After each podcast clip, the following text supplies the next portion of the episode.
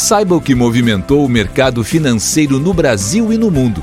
Você está ouvindo o Análise do Dia, um podcast original do Cicred.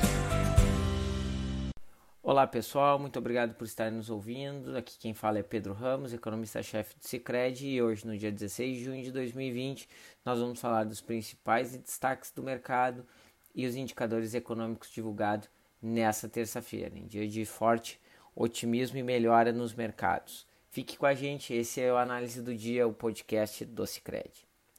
Então o dia hoje foi positivo, né? Mais um dia, na verdade, positivo lá fora e a bolsa que a brasileira acabou também subindo, né? Na verdade, todos os mercados tiveram, porque realmente foi um grande volume de notícias é, favoráveis. Né? Os mercados europeus tiveram altas mais intensas, da ordem quase de 3%. Né? A Bolsa de Londres fechou em 2,9%, a Bolsa Francesa 2,8%, a Bolsa Alemã 3,4%. Então os resultados vêm positivos, porque eles fecharam negativos ontem não pegaram alguma parte importante do noticiário, né? principalmente na parte de estímulos do Banco Central americano né, que anunciou ontem no final do dia, né, é mais é, estímulos para o mercado corporativo, né, injetando aí 75 bilhões de compras é, entre os dois programas, tanto do mercado primário quanto do mercado secundário dos títulos corporativos, né, e isso ajudou a impulsionar ontem os mercados, principalmente nos Estados Unidos, mas não foi suficiente para pegar os mercados, é, reverter os,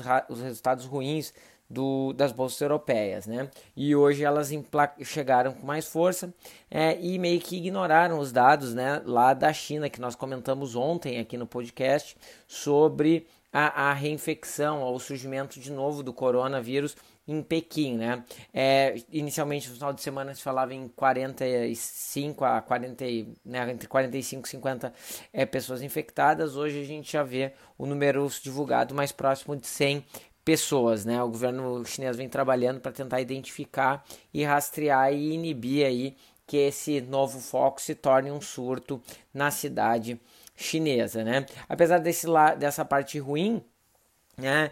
É, os estímulos anunciados ontem pelo Banco Central americano deram um, um, sinal positivo de que se a economia fraquejar ou tiver uma segunda onda, o Fed vai estender a mão. E nesse sentido o presidente Jeremy Powell hoje, né, que é o presidente do Banco Central americano, é, disse né, que vai continuar dando eh, reforço para a economia, é, e, mas disse né, que é importante né, que a recuperação vai ser lenta e vai precisar ainda mais de política monetária e política fiscal para fazer uma trajetória de recuperação mais aguda, né, ou mais satisfatória.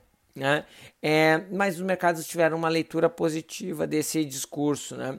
Além disso, uma matéria divulgada na Bloomberg hoje de manhã é, dizia que no final do dia de ontem o governo americano estava fechando um pacote de um trilhão de dólares que seria direcionados para a infraestrutura. Né? Em outros momentos a gente já viu que o governo americano se movimentou para anunciar um novo pacote de estímulo na economia, mas a gente não sabia uh, como é que seria esse pacote, né? E agora, a princípio, é um pacote focado em obras de infraestrutura, que é algo que já veio lá da pauta de eleição do presidente Donald Trump e que ele não conseguiu implementar durante o seu período como presidente, né? Talvez o Covid dê a chance para ele poder fazer esse pacote é, grande, né, de infraestrutura no território americano. Além disso, dentro do noticiário ainda é, econômico, a gente vai ver que saiu uma pesquisa no Reino Unido é, que informa que dexametasona, que é um remédio comum que já existe desde 1960, mostrou ser eficaz em reduzir a mortalidade de pacientes com Covid-19, é, levando a redução da mortalidade aí a um terço e para aqueles que estão em caso de respiradores em um quinto. É, isso também deixou o mercado mais otimista no dia de hoje. Né? Nos dados econômicos, os, os, foi divulgado tanto no Brasil quanto nos Estados Unidos o volume de vendas do varejo, mas o desempenho do varejo nos Estados Unidos realmente foi muito bom. Né? A gente vai ver que o dado de março tinha caído 15,3 na primeira leitura em relação ao mês anterior com ajuste sazonal, acabou caindo apenas 12,4.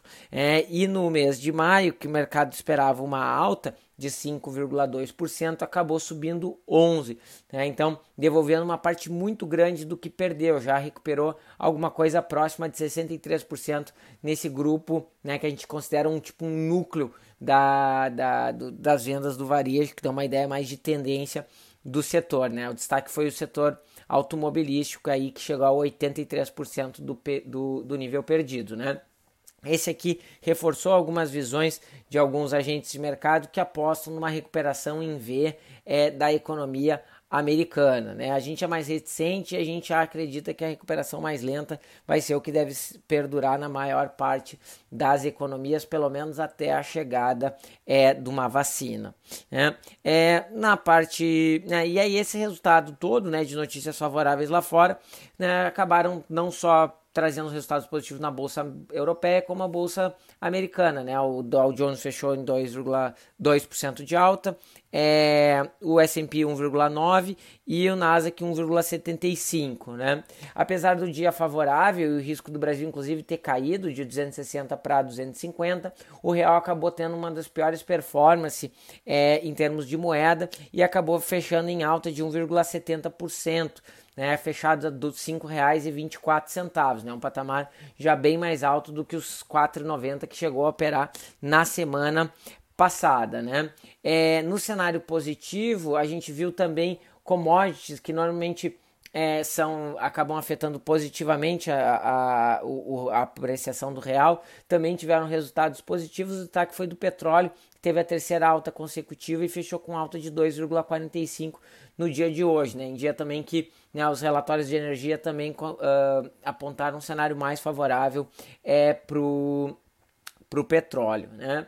É, então, mas né, mesmo assim o real acabou depreciando. E a razão principal é que as apostas em corte de juros aqui na economia brasileira aumentaram. Né? A gente vai ver que hoje acabou fechando um dia antes da decisão do Copom 69 é, pontos base de queda na próxima reunião. Então, praticamente o mercado identifica como altíssima probabilidade de um corte de 0,75 e a reunião da, de agosto está enchendo, como a gente diz, né? Está chegando aí num corte de 0,25 de 0,25 pontos percentuais, está precificando algo perto de 22 pontos base na próxima reunião, né? Então, o mercado começando a assimilar do ponto de vista de curva de juros, né, é um cenário de que dos juros brasileiros indo a 2 né? Isso, e isso acabou né, para o mercado de câmbio, significando menor atratividade do, do Brasil e, portanto, o real tendeu a se desvalorizar mesmo num ambiente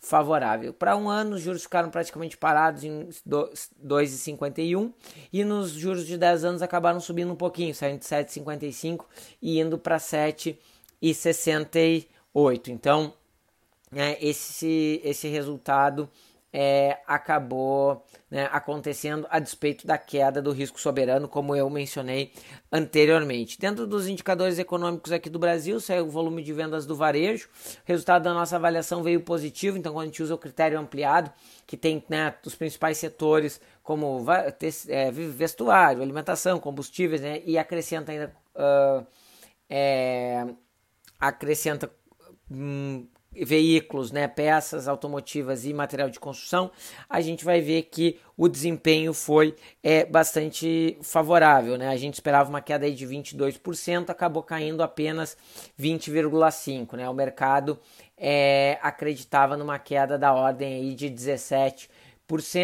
e no mês de março tinha caído 13. Se a gente juntar esses dados com o da produção industrial, que também vieram menores do que nós estávamos prevendo, né, sinaliza que a perda de atividade é que nós temos projetados para cada dia de fechamento da economia brasileira parece estar sendo menor do que o que a gente estimava, né? O que significa dizer que daqui um pouco a gente pode acabar revendo para cima nossas projeções de crescimento, né? A gente não faz isso nesse momento porque a gente ainda não consegue ver quando que o Brasil vai superar efetivamente a, a crise, a pandemia. E, portanto, a gente né, é, tem uma estimativa que no final de junho haja uma flexibilização mais, te, uh, mais rápida das regras de distanciamento social e gradualmente o Brasil vai recuperando nos dois meses subsequentes o nível de atividade perdida. Né?